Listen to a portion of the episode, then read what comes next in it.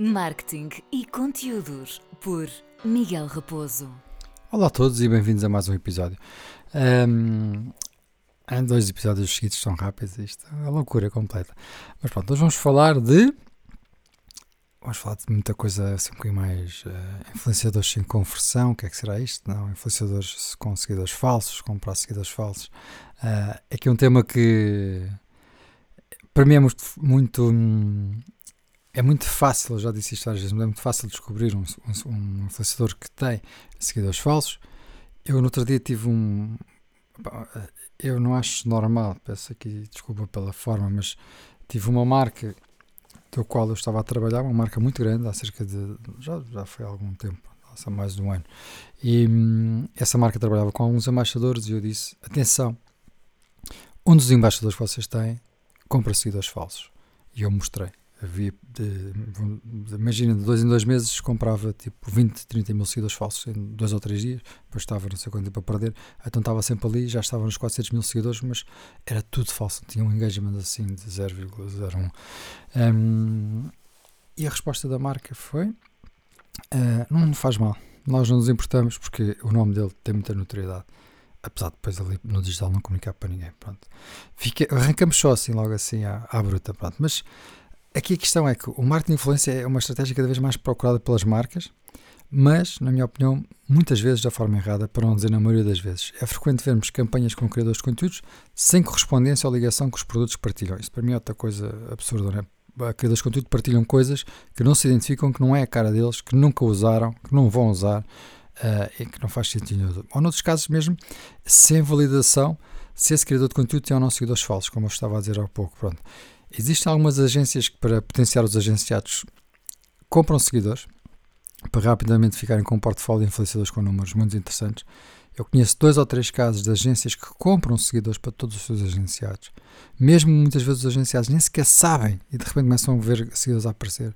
Uh, e o mercado sabe disto, mas continua a querer trabalhar com aqueles seguidores porque aqueles seguidores entram na, aqueles eh, influenciadores entram na agência e automaticamente têm que ir para os 100 mil, 200 mil seguidores porque senão parece mal. Um, isto acontece em Portugal e, e muita gente sabe quem são estas agências e continuam a trabalhar exatamente com elas.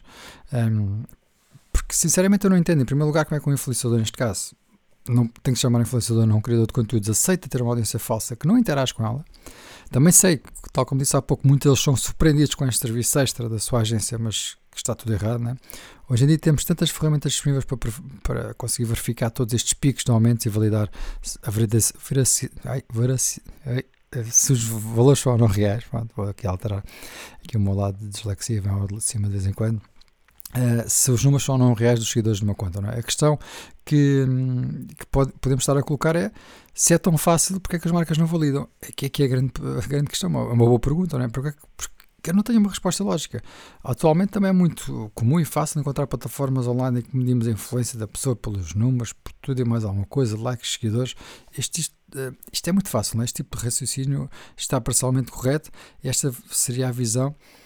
Uh, porque, porque assim, eu, eu, vou comprar um carro, eu para comprar um carro, eu não vou comprar só pelo aspecto exterior, não é? Eu tenho que validar se, se o carro tem pode estar muito bonito, mas ter 300 mil quilómetros. E aqui é a mesma coisa, olho para uma conta do Instagram, pode ter muitos likes e muitos seguidores, mas eu já fui verificar se aquilo está tudo bem, se aquilo está tudo certo. Não é? O marketing de influência é realmente uma ferramenta incrível, com taxas de conversões reais e que compensam largamente os investimentos que são feitos, muito mesmo. Mas visto de uma perspectiva bastante crua, nos nossos dias o marketing de influência é uma, um passo-palavra amplificado, é um buzz dos 12 que chega a milhões e milhões de pessoas, eu já disse isto alguma vez, através das redes sociais, não é? Mas não chega de qualquer forma a todo lado, nós temos que trabalhar e temos que trabalhar aquilo. O mundo digital, o influenciador, é sempre um criador de conteúdo antes de mais, e, e um, a capacidade de ter de criar conteúdo, os bons criadores de conteúdo, uh, tem que ser relevante, tem que ser relevante e tem que e, e, tem que interagir com o público e com, com, os, com, os, seus seguidores, porque senão é falar para ninguém, que é isso que eu não entendo. Como é que um, um, um influenciador gosta de ter seguidores que não falam, que não existem? Coisa, o que me dá mais prazer é quando eu faço as minhas corridas de manhã e faço 10, 15 stories após a corrida a falar sobre qualquer tema que me vá passar pela cabeça.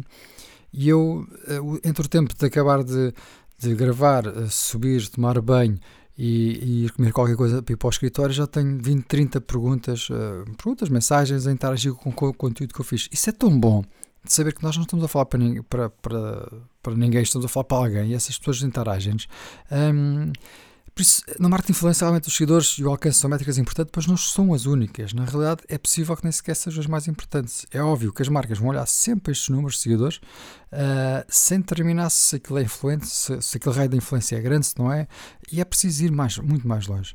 Não, o que é que vale a pena ter milhares ou milhões de seguidores, pois ninguém está realmente interessado nos conteúdos, que vale a pena um influenciador publicar uma fotografia que chega a muita gente, na teoria, mas ninguém se manifesta. E isto acontece todos os dias, todos os dias vimos isto, não é?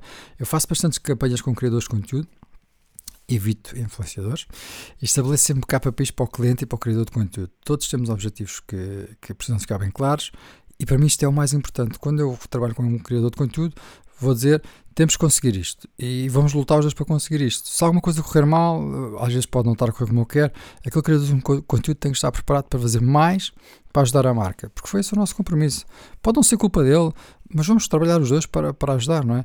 Um, e muitas vezes o problema começa aqui, porque que é esta falta de vontade de ajudar, como também começa no briefing, que muitas vezes as marcas não sabem fazer um briefing, não têm briefing, então tem que fazer dois briefings, um briefing para o interno e para o influenciador. Uh, e, e, depois temos aquele lado que é os influenciadores, muitos deles com quem eu trabalho, que dizem uh, eu só faço um story. Eu só me pagaste um story, eu só faço um story. Eu, mas, uh, mas não achas que devias fazer mais um ou dois para contar aqui um storytelling? Faz sentido? Não, não, não o valor do store é este, o compromisso foi este, já não faço mais. Normalmente é a primeira e última vez que trabalho com ele. Pronto, e hum, eu gosto muito, tenho estado a repetir muitos uh, criadores de conteúdo ultimamente com, nas minhas campanhas, porque, porque confio neles. Uh, as coisas correm bem, eu sei que não sei muito mais do que é suposto, não são obrigados a isso, é um facto, mas não sei muito mais do que é suposto porque sabem que têm que dar esse retorno a uma marca sabem que isso é o lado profissional deles, sabem que é o seu trabalho. Podemos combinar dois posts, um story, o que for, mas sabem que pode ser preciso fazer qualquer coisa. Um, e há criadores de conteúdo que são incríveis nisso. Um, posso falar aqui de um, por exemplo, em concreto, que tem trabalhado bastante nos últimos tempos, que é a Marina Bossi, que é um excelente exemplo de quem normalmente está sempre mais. Não é que isto parece, pode parecer mal, não é mau. Ela dá mais porque entende que é preciso, para contar um storytelling, precisa de mais, uh, às vezes mais tempo, um story, dois stories não chegam, então precisa fazer um storytelling para encaixar aquilo, para arranjar um enquadramento, então vai dar mais. Uh, e esse mais significa que o cliente fica satisfeito, significa que a campanha vai funcionar muito bem e principalmente significa que os seus seguidores vão ser impactados com publicidade ou com uma marca de uma forma genuína e muito mais real e autêntica dentro do seu conteúdo. E não é uma coisa forçada, é uma coisa que entrou ali, que veio.